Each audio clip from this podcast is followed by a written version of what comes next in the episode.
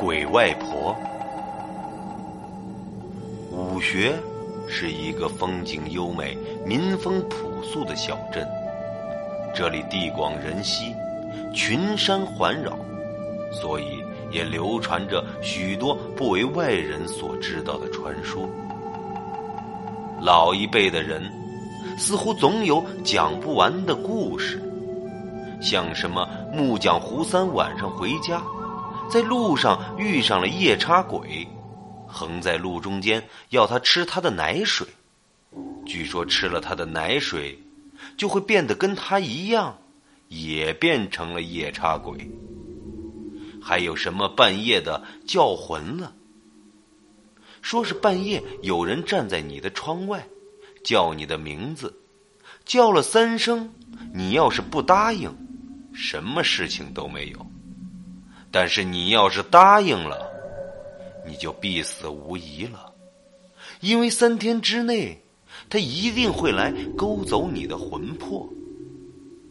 还有就是百日关，说是有的小孩子身上阴气重，在第九十九天的晚上，大人必须替小孩子守关，这一晚守过去了，孩子以后会顺顺利利的长大。如果没有守过去，小孩就会当场死掉。大多数小孩都顺利的度过过去，但是也有个别的小孩守不过去，就当场死掉了。这些故事听起来很刺激，可是怎么都不恐怖。最恐怖的是小时候妈妈给我讲的一个恶鬼吃人的故事。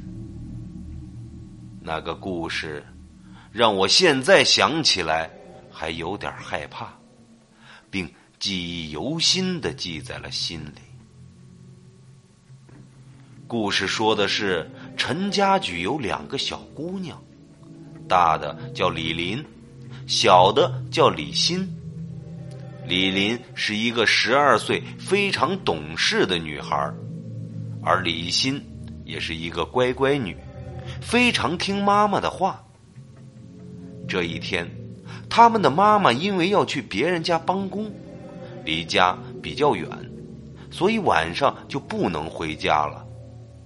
让李林照顾好妹妹，然后又对李林说：“妈妈不在家，你们一定要乖乖的。”李欣抱着妈妈的腿说：“妈妈，你带我过去吧，你不在家，我会害怕的。”妈妈说：“太远了，你走不了那么远的路，这么远，妈妈也背不动你。等妈妈回来的时候，给你带好吃的。”李欣虽然不情愿，可是还是泪眼汪汪的点了点头。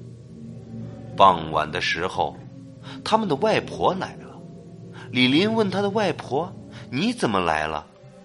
外婆说：“我听你妈妈说，她今天要去帮工，所以叫我过来给你们作伴。外婆要是没来，这两个小女孩晚上肯定害怕。听外婆这么一说，他们都很高兴。吃晚饭的时候，他们两个人就缠着外婆，要外婆给他们讲故事。”李林看到外婆讲故事的时候不停的挠头，就问外婆怎么了。外婆说头很痒。李林就拿来一把梳子给外婆梳头。梳着梳着，他感觉外婆的头上好像有个包包。他问外婆是不是出门不小心把头给磕了。外婆说没有。外婆说她也不知道这是为什么。最近头上忽然长了一个包，痒痒的，非常奇怪。李林叫妹妹把灯提过来照一下，看看是多大一个包。李欣把灯提过来之后，李林撩开外婆的头发一看，他吃了一惊，他看到外婆的头上长了一个黑色的尖尖的东西，像牛角一样。但是比牛角要小了很多。李欣觉得很好玩，上去摸了摸，说：“外婆，你的头上长了角，真好玩。外婆叫他们俩把那个角掰下来，他们两个人使劲掰了好久，都没有掰下来。外婆却痛得不行了，他们也只好放弃了。外婆说：“硬拽是肯定不行的，还是来拿个剪刀把它剪掉吧。”李林就拿了一把剪刀，和妹妹两个人合力才把外婆头上的角剪了下来。李林看着像牛角一样的东西，在想：人都说人老成精，外婆不会成精了吧？折腾了半夜，他们都累了。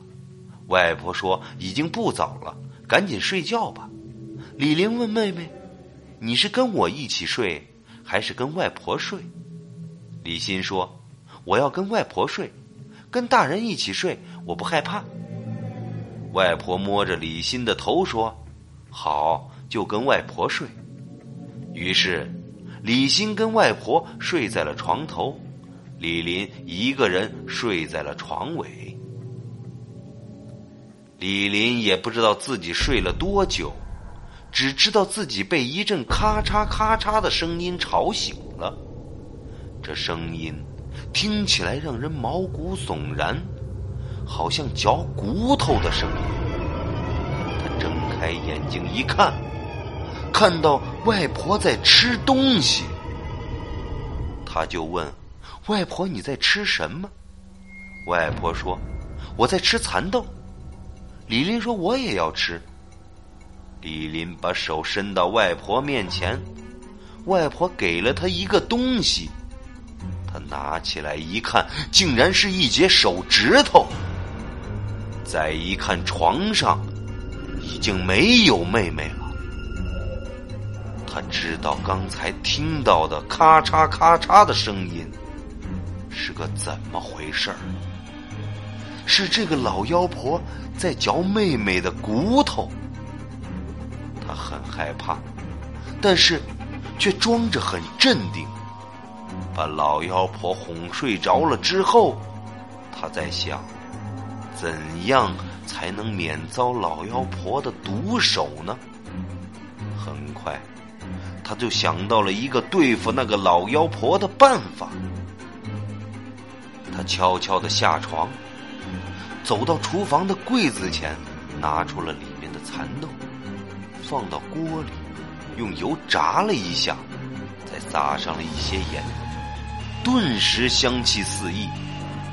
然后他把蚕豆拿到阁楼上，把梯子顺势也拉上了阁楼，收好之后，就坐在楼上吃蚕豆。